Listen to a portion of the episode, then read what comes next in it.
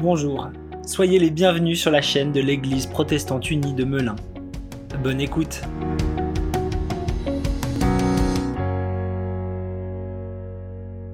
Lettre de Jacques, chapitre 3, versets 1 à 12.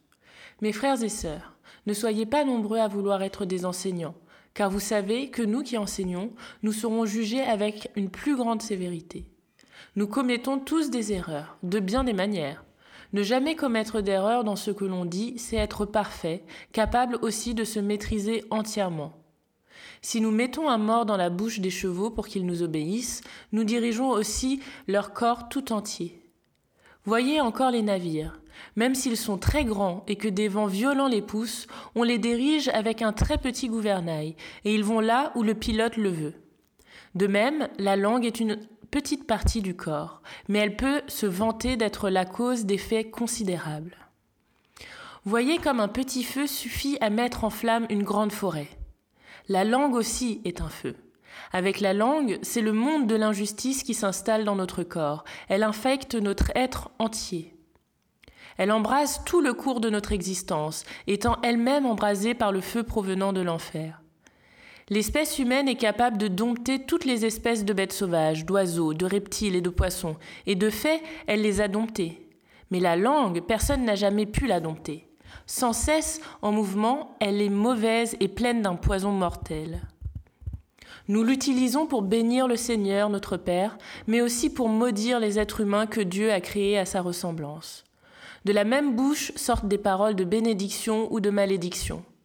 Mes frères et sœurs, il ne faut pas qu'il en, soit ainsi. Aucune source ne donne par la même ouverture de l'eau douce et de l'eau amère. Un figuier, mes frères et sœurs, ne produit pas des olives, une vigne ne produit pas des figues, et une source d'eau salée ne donne pas de l'eau douce. Voilà, frères et sœurs, j'aimerais commencer mon message avec euh, une citation. Alors, c'est pas tout à fait une citation euh, biblique, c'est une citation de, de Spider-Man. Vous connaissez Spider-Man? L'homme araignée, voilà. Il jette euh, des, des toiles d'araignée comme ça. La citation, c'est un grand pouvoir implique de grandes responsabilités. Un grand pouvoir implique de grandes responsabilités. Pourquoi cette citation? Parce que le texte qu'on vient de lire vient nous rappeler que nous avons chacun, chacune, nous êtres humains, un immense pouvoir. Nous avons tous un immense pouvoir. Et ce pouvoir, c'est notre langue. Écoutez, je vous relis le, verset 5. La langue est une petite partie du corps, mais elle peut se vanter d'être la cause d'effets considérables. Voyez comment un petit feu suffit à mettre en flamme une grande forêt. Oui, nous avons un énorme, un immense pouvoir avec notre langue. Elle est comparable à un feu. Et voyez bien, c'est une image qui est très très parlante. Il suffit d'une toute petite flamme pour mettre en feu une immense forêt. Tout comme une simple parole peut avoir d'énormes conséquences. Par exemple, ce matin, je pourrais dire une parole mais tellement choquante, un tel outrage que vous quitteriez tous la pièce. Et vous remettrez plus jamais un pied dans l'église. Voilà un exemple de la puissance que peut avoir une parole. Et je pense que vous avez tous déjà vécu ça. Vous passez une mauvaise journée, vous avez des ennuis, vous avez des galères, vous avez des mauvaises nouvelles. Et il suffit d'une seule parole. Souvent, cette parole, c'est je t'aime d'ailleurs, pour que tout, tout d'un coup, ben, ça change tout le cours de notre journée. Tout d'un coup, on se sent super bien. Et aussi, à l'inverse, parfois, on peut passer une super journée, vivre un super moment, et il suffit d'une parole parfois d'un seul mot, et là on passe la pire journée, et peut-être même la pire semaine. Ça, c'est la puissance de la parole. Et vous savez aussi qu'une simple parole, comment une simple parole peut avoir des, conséquences, une simple parole peut ruiner à tout jamais votre réputation, une simple parole peut euh, vous faire vous mettre à la porte de là où vous travaillez, une seule parole peut déclencher une guerre. Vous voyez la puissance que l'on a rien qu'avec notre langue. Et pourquoi c'est important de, de, se rappeler ça? Parce qu'en fait, on parle énormément, on passe énormément de temps à parler. J'ai lu une, une étude qui disait qu'en moyenne, nous disons entre 15 000 et 20 000 mots par jour. 15 000 à 20 000 mots par jour. c'est énorme, c'est déjà des pages et des pages. Et dans l'étude précise pour les plus bavards, 45 000 mots par jour. Alors j'ai fait un calcul, ça veut dire qu'en en, l'espace en fait, d'un mois, si on avait tout euh, écrit, toutes les paroles qu'on a prononcées, en l'espace d'un mois, on a euh, parlé la, la, quantité de la Bible, en fait, l'équivalent de la Bible. Ça veut dire qu'on produit 12 Bibles par an en termes de paroles. Pour les plus bavards, c'est le double. Hein. voilà. Et en plus, je ne compte pas aussi les pouces, parce qu'avec nos pouces, on écrit aussi une quantité de paroles. On écrit des SMS, on va mettre des commentaires sur les réseaux sociaux, on écrit des mails, etc., etc. Et sans doute que si Jacques avait écrit euh, aujourd'hui euh, son épître, il aurait parlé de la langue, mais sans doute aussi des doigts, parce qu'aujourd'hui on parle beaucoup avec nos doigts. On écrit beaucoup de choses. Et d'ailleurs, on peut se demander, avec toutes ces paroles qu'on dit tous les jours, combien, combien de paroles pourrait-on, voudrait-on finalement garder? Si vous repensez à votre journée d'hier, vous avez parlé nécessairement, peut-être 20 000 mots, peut-être plus. Combien souhaiteriez-vous garder? Combien en valent vraiment la peine? Nous avons un don extraordinaire, une puissance extraordinaire qui est la parole. Et c'est ce pourquoi euh, l'Écriture dit que nous sommes créés à l'image de Dieu. Vous avez sans doute déjà lu cette parole dans le livre de la Genèse. Euh, l'homme est créé à l'image, à la ressemblance de Dieu. Alors c'est pas parce qu'on lui ressemble physiquement, mais c'est justement parce qu'on partage ceci avec Dieu que nous avons la parole. L'être humain est le seul, la seule espèce dans toute la création qui a la parole, comme Dieu. D'ailleurs, vous voyez, la première chose que fait Dieu dans la Bible, à Genèse 1, la première chose qu'il fait, c'est qu'il parle. Et la parole de Dieu, là je utiliser un mot compliqué, elle est performative. C'est-à-dire que ce qu'il dit arrive.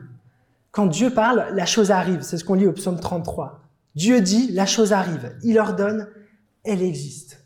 Et c'est bien ce qu'on voit dans la Genèse. Il dit que la lumière soit, boum, il y a de la lumière. On le voit aussi avec Jésus, les guérisons que fait Jésus. Lève-toi et marche. Boum, il se lève, il marche. Lazare sort de ta tombe. Lazare sort de la tombe. Et en fait, quelque part, dans une moindre mesure, nous aussi, notre parole produit ce qu'elle dit. Si vous dites une parole de malédiction, malédiction, ça veut dire dire le mal, dire du mal à quelqu'un ou dire du mal de quelqu'un, ça va produire du mal. À l'inverse, si vous dites une parole de bénédiction, bénédiction, dire le bien, eh bien, ça va forcément produire du bien. Voilà pourquoi euh, Jacques nous avertit dans sa lettre, parce que notre parole, elle a une puissance énorme de réaliser ce qu'elle dit. Ça, on le sait pour l'éducation des enfants, mais pas que. D'ailleurs, si vous répétez constamment à quelqu'un qu'il est un incapable, eh bien, il va devenir incapable. Il sera jamais capable de faire quoi que ce soit. Si vous répétez à quelqu'un qu'il est fainéant, il va jamais se lever de son canapé. Parce que la parole, elle produit très souvent ce qu'elle dit. Ça, c'est quelque chose qu'on voit particulièrement, c'est des choses qui font l'actualité avec la question du harcèlement à l'école. C'est un sujet dont on a parlé dans le groupe parents. Très souvent, les enfants qui sont harcelés, et c'est dramatique, ça peut mener jusqu'à euh, parfois des, suicides, en tout cas des, énormes dépressions. Très souvent, euh, c'est pas des gestes en fait, c'est juste des paroles. On peut énormément blesser avec des paroles. On le voit aussi dans les, euh, dans les violences conjugales. Très souvent, la violence conjugale, elle est faite simplement de paroles, de paroles extrêmement puissantes, des paroles qui auront un effet considérable et considérablement destructeur. On lit dans le proverbe au chapitre 18, la mort et la vie sont au pouvoir de la langue. Voilà, donc il faut faire très attention à notre langue et c'est pour ça que Jacques commence par dire, mes frères et sœurs, au, verset 1, mes frères et sœurs, ne soyez pas nombreux à vouloir être des enseignants. Car vous savez que nous qui enseignons, nous serons jugés avec plus grande sévérité. Alors là, bien sûr, Jacques s'adresse en particulier à ceux qui enseignent dans l'Église. Donc bien sûr, on pense aux pasteurs, mais aussi aux moniteurs d'écoles bibliques, on pense aux prédicateurs, responsables de groupes de jeunes. Il leur dit, parce que vous utilisez euh, ce pouvoir d'une manière très spécifique, notamment pour annoncer la parole de Dieu, vous serez jugé avec plus grande sévérité. Alors là, vous vous dites peut-être, euh, bah, c'est chaud pour toi, pasteur, hein mais en fait, quelque part, c'est bien de rappeler qu'on est tous enseignants de quelqu'un. On est tous concernés. Tout d'abord, quand on a des enfants, eh ben, nécessairement, quand on parle, nos enfants apprennent de nous. Quand on a des petits frères, des petites sœurs, à chaque fois qu'on va donner un conseil, on est en train d'enseigner à quelqu'un. Et puis on ne sait jamais euh, l'estime que les gens ont de vous et peut-être que vos paroles vont être prises en exemple, peut-être que vous êtes une inspiration. Donc on est tous finalement dans ce rôle d'enseignement. Donc on a tous cette grande responsabilité parce que nos paroles peuvent avoir un effet, un effet que parfois on ne souhaite pas. Là, Jacques prend un très bon exemple au verset 3 et 4, l'exemple des chevaux et des bateaux. Il dit si nous mettons un morse dans la bouche des chevaux pour qu'ils nous obéissent, on est capable de diriger leur corps tout entier. Vous voyez encore les navires, même s'ils sont très grands, que des vents violents les poussent, on peut les diriger avec un très petit gouvernail et ils vont là où le pilote veut. Voilà, je ne sais pas si vous avez vu le, film Titanic, ce bateau gigantesque qui fait des mètres de long, des mètres de large, des tonnes et des tonnes. Et bien en fait, il est dirigé avec un tout petit gouvernail qui tient dans la main, en fait. Et c'est exactement pareil avec notre langue. Notre langue a la capacité les paroles que l'on dit ont la capacité de guider et d'orienter en fait. À chaque fois que vous parlez à quelqu'un, il y a des risques ou des chances que vous l'orientez dans une direction. Et la question c'est, quand vous parlez, est-ce que vous allez orienter les personnes qui vous écoutent vers l'iceberg ou plutôt vers le port? Et d'ailleurs, c'est pour ça, vous savez bien que ce sont très souvent les choses qu'on entend qui nous façonnent très souvent, les gens qui, par exemple, sont racistes, c'est des gens qui, ont grandi dans une famille raciste, qui ont entendu des paroles racistes, et donc qui le deviennent. Puis d'ailleurs, on fait toujours cette expérience quand on passe du temps avec quelqu'un qui n'a que des paroles pessimistes. Ben, au bout de dix minutes, déjà, on est déprimé. Tout comme à l'inverse, on passe du temps avec quelqu'un de joyeux qui a des paroles encourageantes, des paroles optimistes, on va être optimiste. Vous voyez, c'est pour ça qu'on peut vraiment dire que notre parole aussi est un gouvernail. Elle a les capacités te guider. D'où le soin qu'il faut prendre pour notre langue. Je sais pas, peut-être il y aura certains euh, qui vont dans, une salle de, de, muscu ou qui font de l'exercice pour euh, travailler les biceps, les abdos, euh, tout ce qu'on veut. C'est une bonne chose. Mais le muscle qu'il faut le plus travailler, le muscle qui demande le plus de pratique, je l'ai entendu, c'est la langue c'est la langue. Écoutez ce que dit Jacques au verset 7 et 8. C'est formidable, Jacques, quand il enseigne, il prend toujours plein d'exemples super parlants. Il dit l'espèce humaine est capable de dompter toutes les espèces de bêtes sauvages, d'oiseaux, de reptiles et de poissons. Et de fait, elle les a domptés. Mais la langue, personne n'a jamais su la dompter. C'est vrai, c'est incroyable. On, a, est capable, on a été capable de dompter absolument toutes les espèces d'animaux. Je ne sais pas si vous êtes déjà allé dans un parc aquatique du type Aqualand, peut-être vous avez vu ça sur Internet ou à la télé, des, gens, des dresseurs qui font du surf sur, des baleines, mais qui font des tonnes, qui font des mètres, des, animaux marins, des orques ou je sais pas quoi, qui, en fait, en un seul mouvement, peuvent croquer le dresseur. On est capable de dompter des animaux comme ça. Ou peut-être au cirque, vous avez déjà vu je sais pas pourquoi ils font ça. Moi, ça, me met toujours très mal à l'aise. C'est horrible. Mais quand ça, le dresseur va mettre sa tête dans la gueule du lion, voilà. Comme ça, on voit bien que oui, là, le lion, il est bien dompté. Enfin, en tout cas, il faut avoir confiance. Il faut être sûr de soi. Donc, vous voyez, on est on a été capable de dompter tous les animaux, même les plus puissants, même les plus sauvages. Mais notre langue, elle reste indomptable. Nous ne pouvons pas dompter notre langue. Et c'est vrai, il n'existe pas une personne, même la personne la plus sainte, même la personne la plus sage, la plus gentille, la plus généreuse, elle n'y arrive pas à dompter sa langue. C'est impossible qu'il n'y ait pas un moment où il y ait une parole qui la dépasse, soit une parole mensongère, peut-être une parole euh, de médisance, peut-être une parole qui va trahir un secret. Nous ne pouvons pas dompter notre langue. Alors, qu'est-ce que ça veut dire? Mine de rien, c'est important, ça veut dire que nous vivons en permanence avec une bête puissante, dangereuse, mais indomptable. C'est bien de se le rappeler, on vit en permanence avec une bête puissante qui peut faire d'énormes dégâts, qui peut faire de magnifiques choses aussi, mais qui peut faire énormément de dégâts en permanence, et nous ne pouvons pas la dompter. Donc, ça veut dire qu'il faut être vigilant. Vous êtes avec une, un lion indomptable, par exemple. J'entends les Camerounais qui rigolent. Si vous êtes avec un lion indomptable, un tigre indomptable, eh ben vous êtes sur vos gardes tout le temps. Et c'est la même chose avec la langue. C'est incroyable de réaliser que simplement avec notre bouche, simplement par notre parole, on est capable d'enfreindre les dix commandements. Juste par la parole. Juste par la parole, on peut confesser un faux Dieu, une idole. Juste par la parole, on peut faire un faux témoignage, bien sûr. Juste par la parole, on peut avoir, euh, on peut commettre un adultère en disant une parole qui normalement devrait être réservée à son époux, à son épouse. Juste avec la parole, on peut commander un meurtre, on peut commander un vol, etc. Donc, il faut bien muscler, pratiquer et surveiller notre langue. Alors, je vais peut-être vous donner euh, quelques conseils pratiques euh, qui, en tout cas, moi, m'aident. La première chose, c'est savoir se taire. Et oui, ça nous arrive de regretter de ne pas avoir parlé.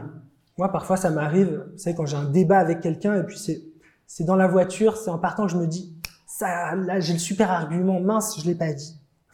Des fois, on regrette de ne pas avoir parlé. Mais ça n'a rien à voir avec le regret qu'on peut avoir d'une parole qu'on a donnée. Hein, rater une occasion de se taire. C'est quelque chose que les profs aiment bien dire. Tu as raté une occasion de te taire. Et effectivement, on rate énormément d'occasions de nous taire. Parce qu'on aime beaucoup parler, on aime beaucoup donner des conseils. Souvent, quand quelqu'un nous parle, la personne n'a même pas fini son histoire qu'on lui a déjà donné dix conseils. On lui a déjà dit, ah non, mais tu devrais faire ça. Ah ouais, mais lui, de toute façon, il est comme ça, etc., etc. Apprendre à se taire. Est-ce que vous savez pourquoi Dieu nous a créés avec deux oreilles et une bouche? Parce qu'on a deux fois plus besoin d'écouter que de parler. Alors, je suis pas en train de vous dire qu'il faut être tout le temps en silence. Nécessairement, Dieu vous appelle aussi à donner des paroles. Et par nos paroles, nous pouvons aussi bien bénir que maudire. Alors, il y a des paroles qu'il ne faut pas retenir, ce sont les paroles de bénédiction. Si vous avez une parole de bien qui dit le bien, celle-là, ne la retenez pas. Ne la retenez pas. Et un deuxième conseil, celui-là, on ne le trouve pas dans la Bible, il est attribué au philosophe Socrate, le philosophe de l'Antiquité, qui disait, avant de dire quelque chose, avant d'ouvrir la bouche, fais passer ce que tu vas dire par trois tamis, c'est-à-dire par trois filtres. Le premier, c'est est-ce que ce que je vais dire, ce que je vais raconter, particulièrement quand je raconte quelque chose sur quelqu'un, est-ce que je suis sûr que c'est vrai? Est-ce que j'ai vraiment vérifié? Est-ce que je, je peux mettre ma main au feu que c'est vrai. Donc vous voyez, euh, on m'a dit que, non, c'est pas ça. Il paraît que, ou euh, je suis sûr que, à tous les coups, non plus. Vous voyez, est-ce que c'est vrai? Ça, c'est une première chose qu'on peut se dire. Deuxième chose, est-ce que c'est bon? Est-ce que c'est une parole de bien? De bien pour la personne à qui je m'adresse ou de bien sur la personne à qui je parle. C'est-à-dire quel est l'objectif en fait? Pourquoi je vais parler? Est-ce que c'est pour faire le bien, pour dire le bien? Ou à l'inverse, est-ce que c'est pour dire du mal, pour faire le mal? Voilà un bon deuxième filtre. Est-ce que ce que je vais dire est bon? Et un troisième filtre, est-ce que ce que je vais dire est utile? Ça, c'est une bonne question aussi qu'on peut se poser. Est-ce que c'est utile? Est-ce que ça sert à quelque chose? Et vous voyez, je pense que si on, on faisait passer plus souvent nos paroles par ce filtre-là, je pense que très vite, on passerait des 20 000 mots par jour à peut-être 10 000, peut-être même 5 000. Parce qu'on en dit des choses qui sont mauvaises, des choses qui ne sont pas vraies, en tout cas dont on n'est pas sûr qu'elles soient vraies, et puis aussi des choses inutiles. Alors voilà, ça c'était les conseils pratiques, et euh, c'est vrai que c'est pour ça qu'on aime bien la lettre de Jacques, ceux qui sont habitués de la Bible.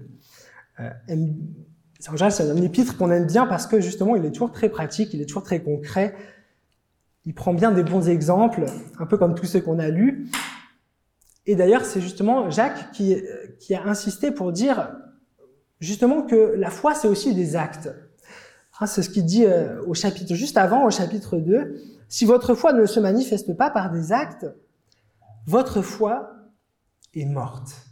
Et en fait, tout ce dont je vous parle, c'est pas juste des, bons conseils du type euh, tournez cette fois euh, votre langue dans votre bouche avant de parler, etc. Parce qu'en fait, au fond, la question, elle est vraiment spirituelle. La question de la manière dont on va utiliser notre langue, elle découle, elle dépend directement de notre relation à Dieu. Écoutez ce qu'on lit au verset 9.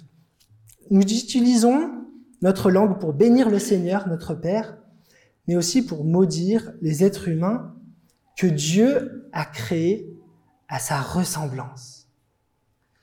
Maudire des êtres humains que Dieu a créés à sa ressemblance. Donc vous voyez, à chaque fois qu'on dit une parole mauvaise, une parole blessante à quelqu'un, il nous faut réaliser que on est en train de dire du mal de l'enfant bien-aimé de Dieu. Quand on médit, quand on dénigre, on est en train de dénigrer le chef-d'œuvre de Dieu. vous voyez combien en fait cette question de la langue et de la maîtrise de notre langue, elle est en lien en fait avec Dieu. Parce qu'à chaque fois qu'on médit, à chaque fois qu'on maudit, on blasphème. On insulte Dieu en fait. On insulte sa merveille, on insulte sa création, on insulte son chef-d'œuvre. Ah, souvenez-vous, Jésus à qui on demande quel est le plus grand commandement?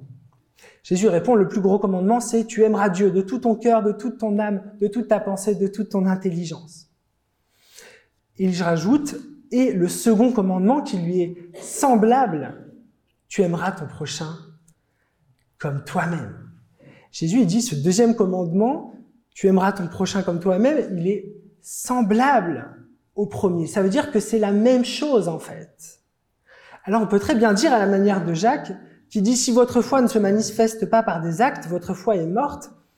On peut aussi dire si votre amour pour Dieu ne se manifeste pas par de l'amour pour votre prochain, votre amour est mort.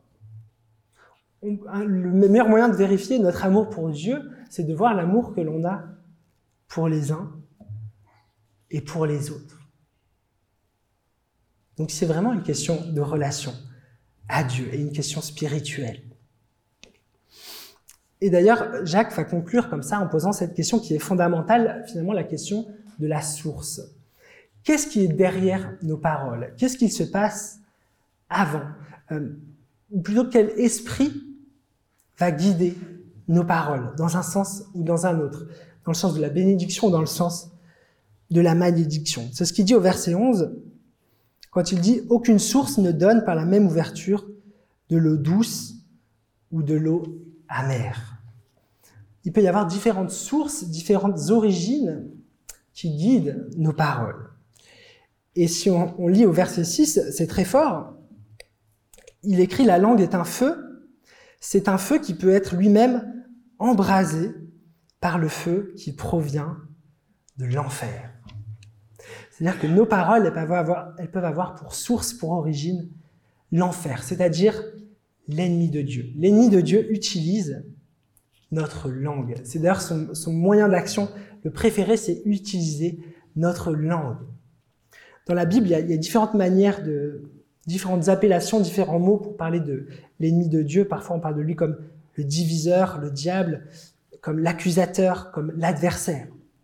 Et vous voyez, on comprend bien qu'à chaque fois, que nous avons des paroles qui divisent, qui montent les uns contre les autres, à chaque fois que nous avons des paroles euh, mensongères ou des paroles d'accusation, à chaque fois que nous avons des paroles qui détruisent plutôt que qui construisent, nous mettons notre langue, notre langue est au service de l'ennemi de Dieu.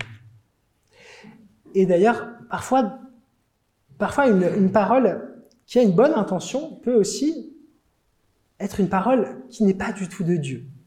Vous vous souvenez peut-être dans, dans les évangiles, il y a ce moment où Jésus annonce sa mort.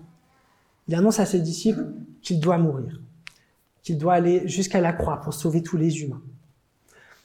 Et Pierre lui répond, mais non Seigneur, mais non, non, non, t'as pas besoin, ne fais pas ça, que, ça que cela n'arrive pas. C'est une parole plutôt gentille en fait, mais qu'est-ce qu'il lui répond Jésus? Il lui répond, arrière de moi, Satan. Tes pensées ne sont pas celles de Dieu. Donc vous voyez, c'est pas toujours euh, finalement nos paroles méchantes. Parfois, on a des paroles qui semblent bonnes, qui pourtant sont des paroles qui ne vont pas euh, construire, mais détruire. C'est ce que je disais tout à l'heure sur les bons conseils. On, a toujours plein de bons conseils pour nos amis, mais on ne sait jamais en fait si ce conseil va les mener tout droit vers l'iceberg ou s'il va les mener vers la vie, en fait. Tout comme il faut faire bien attention à ne pas confondre des paroles qui se ressemblent. Par exemple, une parole de bénédiction, une parole de séduction, ça se ressemble. Un compliment, ça peut être une vraie parole de bénédiction, mais ça peut être aussi, selon l'intention, une parole euh, de séduction. Et c'est pas du tout la même chose. Une parole de bénédiction, c'est une parole qui donne le bien. Tandis qu'une parole de séduction, c'est une parole qui vise à obtenir quelque chose de quelqu'un, donc à manipuler.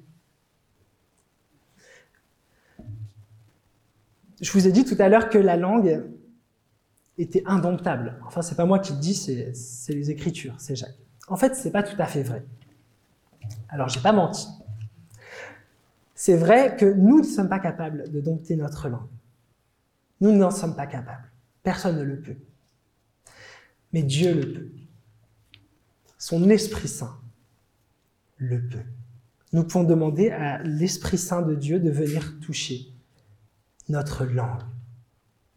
C'est peut-être la prière la plus importante à faire, parce que finalement, dans notre vie, on aura fait des erreurs, mais la plupart de nos erreurs, on les aura faites avec notre langue. D'ailleurs, dans le Nouveau Testament, on ne retrouve pas beaucoup ce mot langue là, mais il y a un endroit où on, le retrouve. Peut-être vous l'avez deviné, c'est le moment de la Pentecôte. Au moment où le Saint-Esprit de Dieu descend sur les disciples, qu'est-ce qu'on lit que le Saint-Esprit prend la forme de langue? De feu.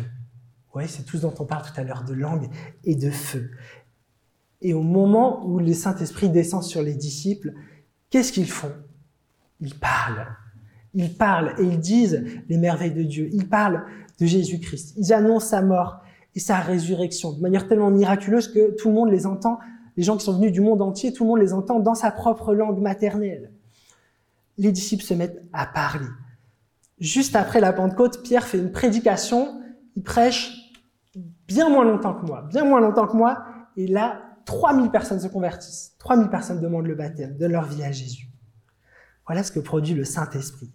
Parce que Dieu, lui aussi, sa manière préférée, favorite d'agir, c'est aussi par notre langue.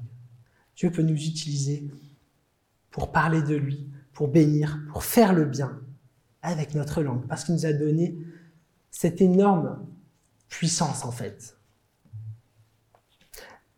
Alors je vais conclure juste avec une chose, puis après on va prier dans Jean 1, c'est le texte que j'ai lu au tout début du culte.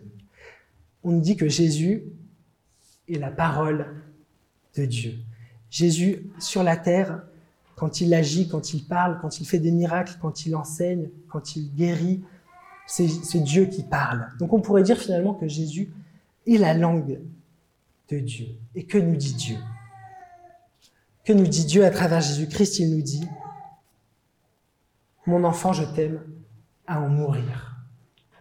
Je t'aime à en mourir. Et ça, c'est pas juste une parole, parce qu'il l'a fait. Ce que Dieu dit, il le fait. Ce que Dieu nous dit par Jésus-Christ, c'est que mon enfant, pour toi, pour que toi tu vives, j'ai vaincu la mort. Je suis sorti du tombeau pour que toi aussi tu sortes de ton tombeau.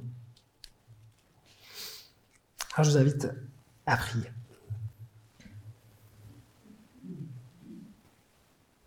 Père, nous te rendons grâce pour ce formidable cadeau que tu nous as fait de nous créer à ton image. Père, tu as fait de nous cette espèce si spéciale sur la terre Tu nous as fait à ton image, nous qui avons, comme tu l'as, le pouvoir de la parole. Oui, Seigneur, Seigneur, nous réalisons bien combien tu nous as laissés avec un grand pouvoir et donc de grandes responsabilités.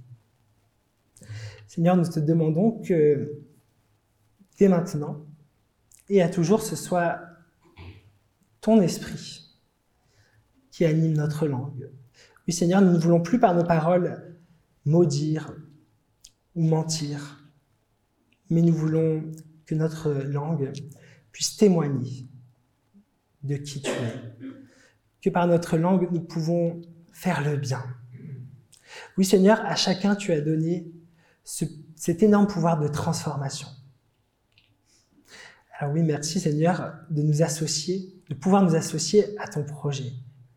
Merci de pouvoir nous utiliser aussi notre bouche pour bénir, pour construire, pour pardonner et pour réparer. Seigneur, viens toucher notre langue. Que les paroles, que chaque parole qui sort de notre bouche te soit agréable, que tu en sois le guide. Oui, Seigneur, prends notre langue, elle t'appartient. Au nom de Jésus. Amen.